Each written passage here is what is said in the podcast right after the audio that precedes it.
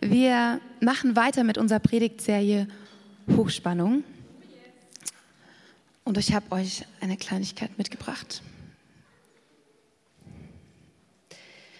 Es war noch nicht mal 9 Uhr. Der Frühstückstisch halb abgeräumt, die Kinder im Bad zum Zähneputzen. Es war noch nicht mal 9 Uhr. Als Tim die Zahnbürste im Klo versenkte, Rahel Pippi auf den Badezimmerteppich machte und mein Handy klingelte. Eine Frau aus der Gemeinde wollte sich über die Jugendarbeit informieren. Es war noch nicht mal neun Uhr. Als ich die Zahnbürste mit der einen Hand und äh, aus dem Klo herausfischte und das Pipi halbherzig mit der anderen Hand aufwischte. Währenddessen versuchte ich verzweifelt professionell zu wirken, indem ich die Jugendangebote der Gemeinde aufsagte bis ein Schrei ertönte. Es war noch nicht mal neun Uhr. Rahel war mit dem kleinen Zeh an der Türschwelle hängen geblieben und schrie. Ich vertröstete die Frau am Telefon mit einem kurz angebundenen Ich rufe später nochmal zurück, aber in meinem Kopf wusste ich, ich werde nicht mehr anrufen. Es war noch nicht einmal neun Uhr. Als ich meine Kleine in den Armen hielt, und in der kleinen Pipi-Pfütze vor dem Klo kniete. Da kam Tim mit der Zahnpasta. Und es war noch nicht einmal neun Uhr, als ich kapitulierte und nicht recht wusste, ob ich lachen oder weinen sollte. So oder so ähnlich sind manchmal meine Morgende. All die unter euch, die Kinder haben, Kinder hatten, äh, die jetzt schon ausgezogen sind, die wissen, dass es manchmal so richtig stressig sein kann. Hochspannung.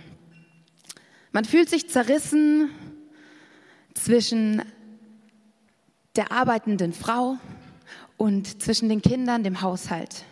Aber das ist nicht erst so gewesen, seitdem ich Mutter bin, sondern das war schon früher so, dass ich mich zerrissen gefühlt habe, manchmal unter Hochspannung.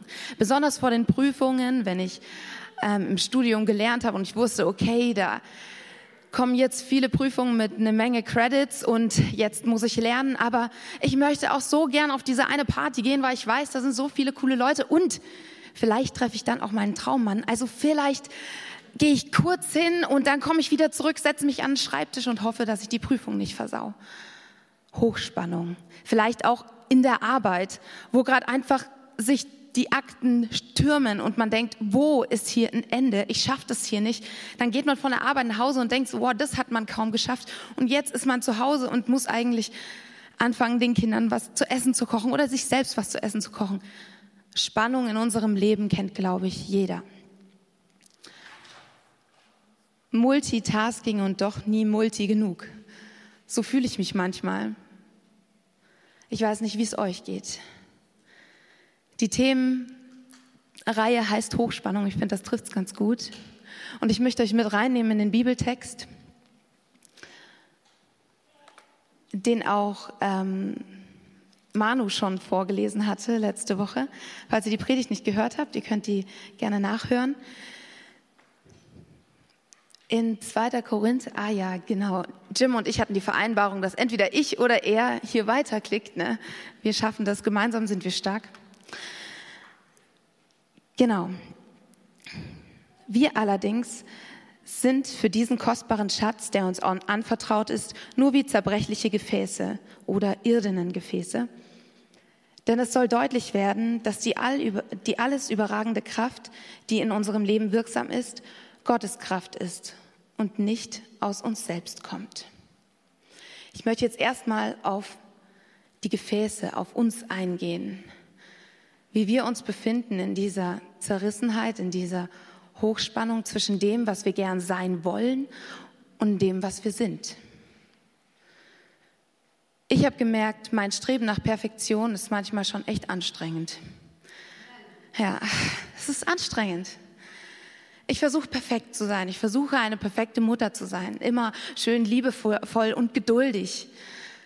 Dann mit den Menschen um mich herum. Ich möchte, ja, nett und freundlich sein. Ich möchte diejenige sein, mit denen andere Leute was zu tun haben wollen. Dann will ich natürlich eine gute Ehefrau sein und ich möchte einfach auch noch Doro sein. Ich selbst als Frau möchte cool sein und auf den Berg hochlaufen. Ich möchte in so vielen Bereichen Perfektion erreichen, in so vielen Bereichen jage ich meinem Idealbild nach. Das ist anstrengend. Aber die Frage ist, ist dieses Streben nach Perfektion denn grundsätzlich schlecht? Ich weiß noch, als ich ganz frisch im Glauben war, habe ich jeden Tag versucht, stille Zeit zu machen und so viel Bibel zu lesen, wie es nur geht und habe mich da so krass unter Druck gesetzt. Und bei jeder Kleinigkeit, die ich falsch gemacht habe, oh nein, jetzt habe ich das schon wieder gemacht, das gibt's doch nicht. Ich muss doch jetzt langsam mal perfekter sein. Ich muss doch jetzt langsam mal ein besserer Christ sein, ein besserer Mensch sein. Irgendwo muss ich doch Veränderung zeigen. Und irgendwie habe ich mich gefühlt, als würde ich immer an derselben Stelle gegen die Wand laufen. Ich weiß nicht, ob es da nur mir so geht oder euch auch. Aber ich möchte dir heute etwas sagen, das ihr wahrscheinlich schon wisst. Du musst nicht perfekt sein. Ja, du musst nicht perfekt sein, weil, soll ich dir was sagen? Das kannst du gar nicht. Du kannst nicht perfekt sein. Ganz egal, wie sehr du dich anstrengst und ganz egal, wie ehrgeizig du deinen Zielen hinterherläufst, ganz perfekt wirst du nie. Das ist manchmal ein bisschen schwierig im Christsein, weil dann du, du lernst Jesus kennen und du siehst die ganzen schönen, perfekten Leute in der Gemeinde, die alle so, ach, sich schick machen im Sonntag und du denkst so, wow, die sind alle so schön und so nett. Und naja, vielleicht werde ich auch irgendwann mal so schön und so nett wie der Michael. Vielleicht. Aber ich glaube, wir haben verlernt, ehrlich zu werden. Wir sind nicht perfekt. Jeder von uns, der hier ist, ist nicht perfekt und das musst du auch nicht sein. Wir sind irdene Gefäße, wir sind zerbrechliche Gefäße. Wir haben den einen oder anderen Macken, so ist es nun mal. Wie leben wir mit dieser Spannung? Wie leben wir mit dieser Zerbrechlichkeit? Es gibt verschiedene Arten, damit umzugehen, mit diesem Streben nach Perfektion. Entweder man sieht die anderen Leute auf Insta, auf Facebook und denkt so, okay, so cool werde ich einfach nie. Ich kapituliere. Es ging mir manchmal so, wenn ich eine Diät gemacht habe und ich habe ein kleines Stück Kuchen gegessen. Und ich weiß nicht, ob ihr das kennt, ich habe ein kleines Stück, dann habe ich mir gedacht, ah, jetzt habe ich es ja eh schon versaut, dann nehme ich noch gleich drei andere. Ist ja eh schon egal. Also dieses Kapitulieren, ich schaff's ja eh nicht, ich kann es eh nicht, ich krieg's nicht hin. Und dann läuft man erst recht noch in den Mist rein. Das ist die eine Möglichkeit. Die andere Möglichkeit, die mir auch sehr oft begegnet ist, die ich auch selber von mir kenne, ist, so zu tun, als sei man perfekt. Das fällt uns sehr, manchmal auch sehr leicht. Weil wir dann sagen, nee, nee, ich läster nicht über meine Nachbarin, sondern ich habe nur gesagt, dass ich sie halt hässlich finde und also wie sie rumläuft, das geht halt gar nicht und habe halt mit anderen Leuten über sie geredet. Das muss man doch mal sagen dürfen. Ist das dann meine Verteidigung dafür, dass ich schlecht über andere Menschen rede? Also ich glaube, wir sind sehr gut darin zu kaschieren und so zu tun, als wären wir perfekt. Aber das ist auch sau anstrengend. Lasst uns ehrlich voreinander werden. Ich bin nicht perfekt. Ich schreie meinen Mann an. Ja, ich schreie meinen Mann an. Wenn ich genervt bin, vor allem wenn ich hungrig bin, aber wir streiten, ja. Und es ist nicht immer, ach, das finde ich aber jetzt nicht in Ordnung, was du gemacht hast, sondern da geht's richtig ab. Ich bin auch nicht geduldig immer mit meinen Kindern. Ich sag, Mann, Rahel, jetzt reiß dich doch mal zusammen. Oder das finde ich blöd, was du gemacht hast. Oder ich raste aus, ich, ich ich schreie, so bin ich halt, ne? Das ist halt irgendwie meine, mein Laster, das ich mit mir rumtrage. Ja, ich bin manchmal laut. Vielleicht seid ihr jetzt schockiert. Vielleicht habt ihr gedacht, ach, das weiß ich schon von ihr. Aber warum versuche ich denn nach außen hin? Ich habe letztens die Balkontüren und manchmal mache ich die Fenster zu, wenn ich weiß, okay, gut, jetzt muss ich einfach mal laut schreien, weil ich dann denke, ja, dann hören das meine Nachbarn nicht und denken, ach ja, die hat ja immer alles im Griff. Der Max zum Beispiel letztens kam auf mich zu und sagte, ach Doro, du bist immer so entspannt, bei dir ist immer alles so entspannt. denke mir so, ja, weil ich die Fenster zumache, hörst du das alles nicht. Das ist die andere Art, mit Perfektion umzugehen. Wir versuchen, das zu kaschieren, zu verschleiern, nach außen hin perfekt zu sein und nett zu sein als Christ, aber auch einfach so als Mensch. Und das Letzte, wie man mit Perfektion umgehen kann, mit dem eigenen Druck, den man in sich hat, man kann zu Jesus gehen. Ich sage euch was, das ist die beste Möglichkeit.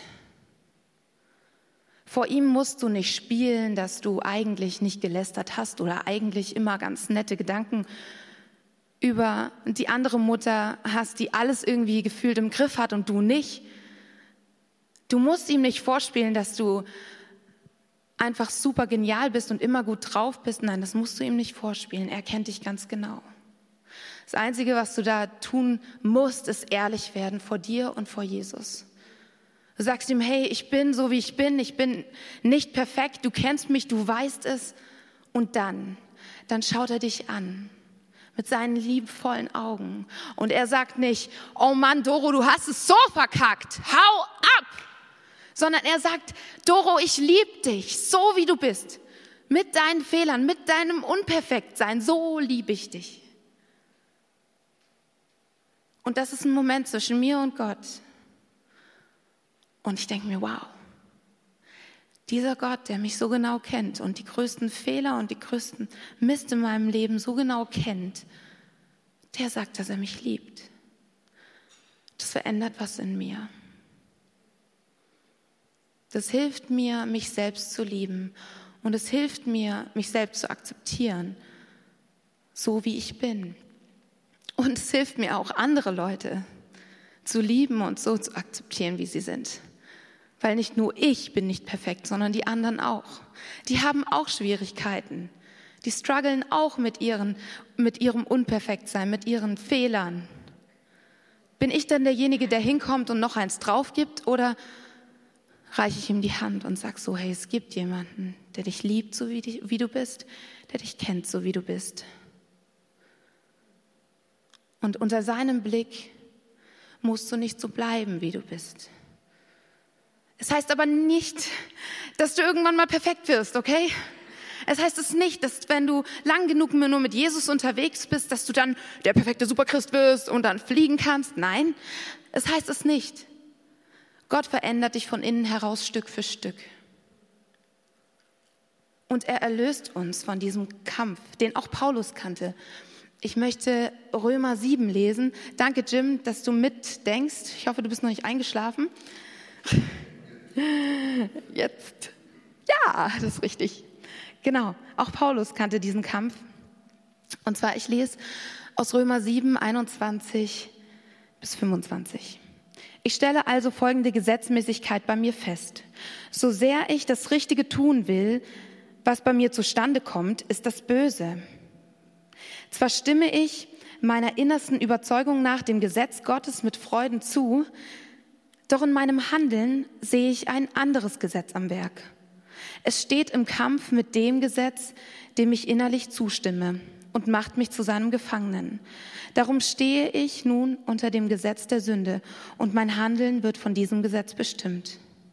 Ich unglückseliger Mensch, mein ganzes Dasein ist dem Tod verfallen. Wird mich denn niemand aus diesem elenden Zustand befreien? Doch. Und dafür danke ich Gott durch Jesus Christus, unserem Herrn. Buja. Paulus hat so viele coole Briefe geschrieben. Paulus ist rumgereist, hat viel von Jesus erzählt, viel mit Jesus erlebt und trotzdem war er nicht perfekt. Bis zum Ende nicht. Und in ihm tobte dieser Kampf, diese Zerrissenheit, diese Spannung in ihm. All das Gute, was ich sehe, oh, was ich gerne tun würde, schaffe ich einfach manchmal nicht. Wie hilft denn Jesus uns in dieser Spannung? Er löst sie nicht ganz auf, aber er tut Folgendes. Er ist mit offenen Armen da. Jesus, der Mann mit den offenen Armen. Das Kreuz, das hängt in jeder Kirche. Das Kreuz, das Symbol unseres Glaubens. Das Kreuz ist für mich ein Zeichen von Jesus mit offenen Armen. Ich brauche keine Angst mehr dafür haben, Fehler zu machen, weil ich denke, oh Mann, jetzt habe ich es wieder nicht hingekriegt. Ich brauche davor keine Angst haben, weil Jesus mit offenen Armen dasteht und zwar immer. Er ist immer da, ganz egal, wie oft ich falle, ganz egal, wie oft ich an diesen Punkt komme, wo ich wieder versagt habe. Er sagt nicht irgendwann, nee, jetzt reicht's mir mit dir, du hast es immer noch nicht gelernt, sondern er ist ewig geduldig und ewig treu. Und ewig mit seinen offenen Armen schaut er dich an und sagt, komm zu mir, komm du zu mir, so wie du bist, mit deinen Fehlern, mit deinen ganzen Grenzen, die du hast, mit deinem irdischen Gefäß, komm du zu mir. Das ermutigt mich, weil ich weiß, wenn ich zu ihm komme, schaut er mich an mit liebevollem Blick und in dieser Liebe passiert etwas, was ich nicht erklären kann. Das ist schwierig zu an konkreten Beispielen festzumachen, weil es ist eine Veränderung von innen heraus. Es ist, wenn man sich der Liebe Gottes aussetzt, wird man verändert. Genauso, wenn man oft in die Sonne geht, wird man irgendwann mal braun. Man wird nicht von einem Mal braun, sondern man wird immer bräuner, wenn man öfter draußen rumwerkelt, im Garten oder unterwegs ist, dann wird man langsam braun. Man nimmt diese Farbe an. Und genauso ist es mit der Liebe Gottes. Wenn du dich ihr aussetzt, wenn du in seiner Gegenwart bist, dann wirst du zu seiner Herrlichkeit verändert. Du wirst verändert. Und das ist so cool. Ja. Und ich merke, dass es bei mir, ich habe versucht, es konkret zu machen. Wo, wo ist es konkret? Ich habe gemerkt, dass wenn bei mir schwere Gedanken hochkommen oder blöde Gedanken hochkommen. Und es ist nicht immer so, ja. Es ist, es kommt vor und das finde ich voll genial. Wenn ich irgendwie so in der Runde stehe und alle reden halt über irgendwen, über irgendwas. Und ich merke krass, ich habe gar nicht mehr das Bedürfnis gerade, damit einzusteigen und zu sagen, boah, ja, boah, die ist voll blöd, voll behindert, boah, ist die krass doof, ne? Dass ich dieses Bedürfnis nicht mehr habe. Oder auch dieses Bedürfnis, sich zu profilieren, dass man dann anfängt, also dass man Streits vom Zaun bricht. Ne? Die Situation ist eigentlich alles super gut, alles ganz entspannt. Und irgendwie kommt dann diese Streitlust hoch und man sagt so, oh, was kannst du eigentlich? So. Also das kommt weniger in mir hoch. Ich habe es versucht konkret zu machen. Ich hoffe, ihr wisst, was ich meine. Es ist eine Veränderung von innen heraus. Und nochmal ganz deutlich, äh, diese Veränderung wird sich hier auf dieser Welt nicht abschließen. Es wird nicht irgendwann mal so sein, dass du der Heilige bist. Das wird nicht am Ende deines Lebens so sein. Du wirst verändert durch seine Herrlichkeit. Und mit dem Tod wirst du ins ewige Leben übergehen mit ihm zusammen. Das ist genial, das ist cool. Aber du wirst hier auf dieser Welt nicht perfekt sein.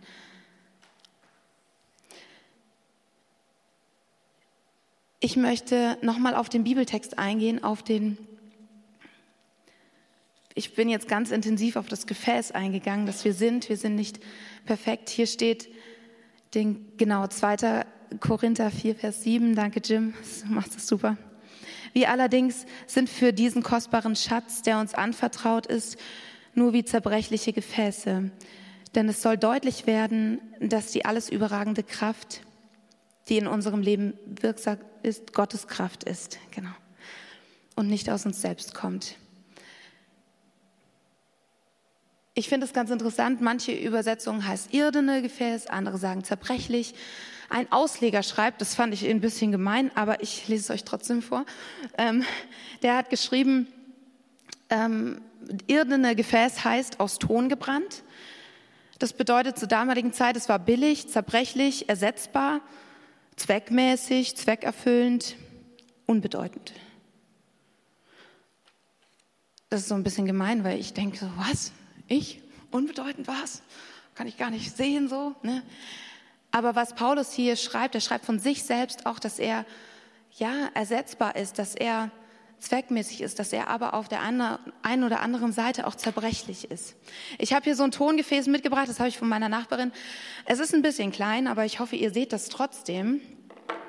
Dieses Tongefäß ähm, ist ungefähr so, wie es, ähm, ja, es ist wirklich ein Tongefäß und es ist schon ein bisschen kaputt.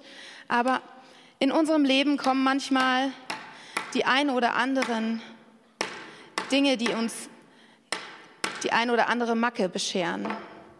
Wir sind zerbrechlich. Wir haben die ein oder andere Verletzung in uns. Und Gott sagt trotzdem, nee, ich will dich, gerade dich, als eine Heimat für den ewigen Schatz, den ich habe für dich. Der Schatz, was ist der Schatz? Die Herrlichkeit Gottes. Was ist der Schatz? Der Schatz ist die Liebe Gottes. Der Schatz ist Jesus Christus selbst in uns. Und dann geht es weniger um das Gefäß. Das Gefäß ist unbrauchbar. Jetzt gerade ist es ein bisschen zerstört. Aber durch diese Zerstörung sieht man vielleicht ein bisschen besser, wenn man das Licht ausmacht. Ich weiß nicht, ob man es ganz sieht. Ähm, kann man das Licht an der Bühne mal ausmachen? Sieht man den Schatz vielleicht besser durchleuchten, wenn das Gefäß ein bisschen Risse hat. Ein ganz konkretes Beispiel möchte ich einfach von mir noch auf den Weg geben. Dafür kann die Band schon mal nach vorne kommen. Genau. Mm. Und zwar bin ich, als ich in der zweiten Klasse war, umgezogen und äh, bin in einen kleinen Ort. Da kannte mich niemand, ich kannte niemanden. Genau. Und ich war damals ziemlich dick. Und die Kinder in der Schule haben mich ziemlich gemobbt. Die wollten nichts mit mir zu tun haben. In meinem Freundschaftsbuch, weiß ich noch, habe ich reingeschrieben, ich wünsche mir Freunde.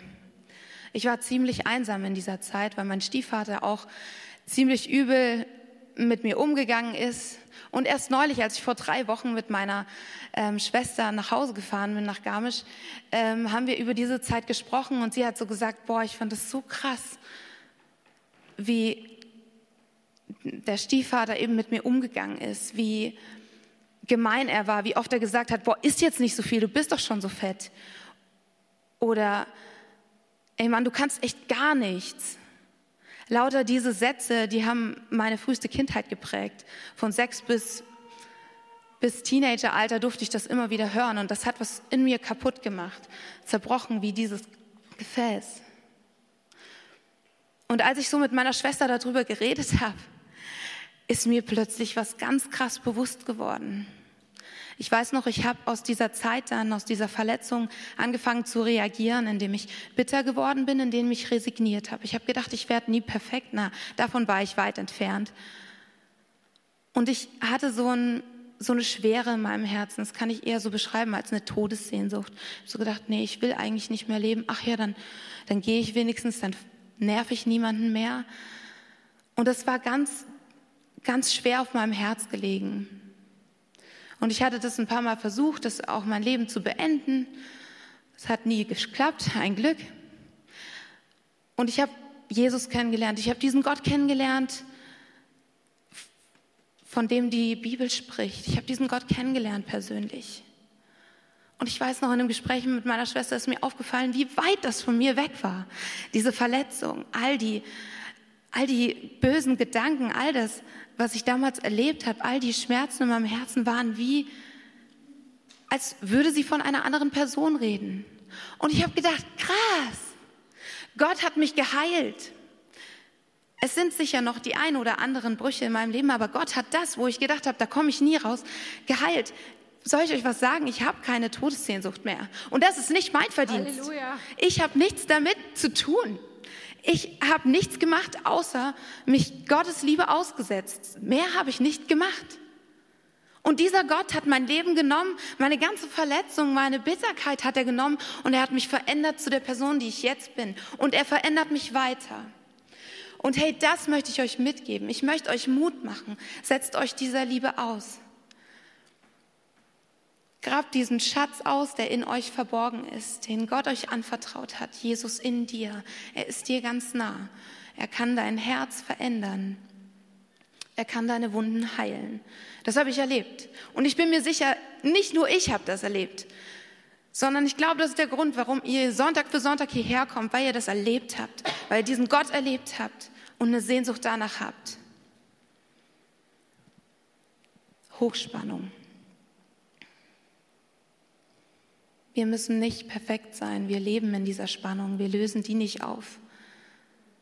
Das einzig Gute, was wir tun können, das einzig Richtige, was wir tun können, ist uns einem liebevollen Gott aussetzen. Und hey, er schenkt Veränderung. Ich bin ihm so unfassbar dankbar für all das, was ich jetzt habe. Ich kann es nicht in Worte fassen. Aber ich hoffe, ihr habt so ein bisschen einen Einblick bekommen. Dem, was, von dem, was mein Herz ist, was ich euch gerne teilen möchte.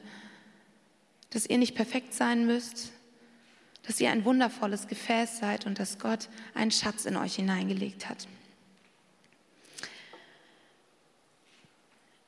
Ich schließe mit einem Gebet. Herr, ich danke dir so dass du jetzt hier bist. Und ich danke dir, dass wir bei dir nicht perfekt sein müssen.